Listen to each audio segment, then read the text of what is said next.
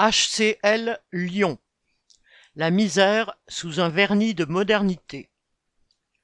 Les hôpitaux, comme les États et les entreprises, sont soumis à un système de notation pour estimer leur capacité financière à rembourser leurs dettes. Aux hospices civils de Lyon, HCL, l'agence privée Moody's, qui a effectué cette évaluation, a attribué la note A1 une note élevée malgré leur endettement important. Visiblement, la politique d'économie des HCL et les garanties de l'État ont joué en leur faveur.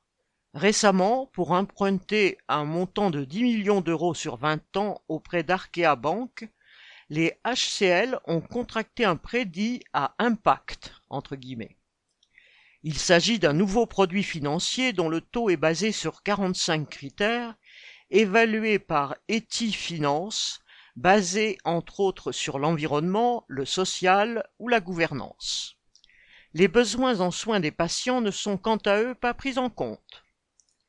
Pour plaire à ces agences de notation, les dirigeants des HCL ont créé une direction de l'innovation et de l'écologie, fait appel à des entreprises privées et des cabinets d'audit comme McKinsey, et fait tourner à plein régime le service de communication. À coup de campagne promotionnelle, les HCL s'autoproclament hôpital de demain, entre guillemets, et se vantent d'être dans l'excellence, entre guillemets. Pour les hospitaliers, la réalité est bien différente. À l'hôpital de la Croix-Rousse, tout le système de canalisation est vétuste, entraînant régulièrement des fuites et des effondrements de plafond dans plusieurs bâtiments, y compris dans les locaux tout récents d'une salle de coronarographie. Avec les fenêtres mal isolées, les travailleurs doivent ajouter des chauffages d'appoint en hiver et crèvent de chaud en été. Les nouveaux appareils de scanner et d'IRM, dans lesquels la direction a investi, ne sont pas toujours accessibles à cause du manque de personnel, des pannes et des plages horaires réservées au secteur privé. Dans le bâtiment des maladies infectieuses, inauguré en grande pompe et présenté dans la presse comme une prouesse de technologie, entre guillemets, la moitié des lits d'hospitalisation est fermée par manque de personnel et les chambres avec SAS n'ont jamais été occupées. Les hospitaliers n'ont que très rarement accès aux formations obligatoires et essentielles de type incendie, urgence ou gestuelle.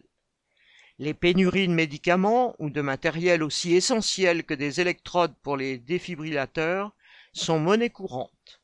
La direction des HCL axe son discours sur la modernité et l'écologie, mais pour les hospitaliers, c'est toujours l'incurie, les pénuries et le délabrement qui rythment le travail.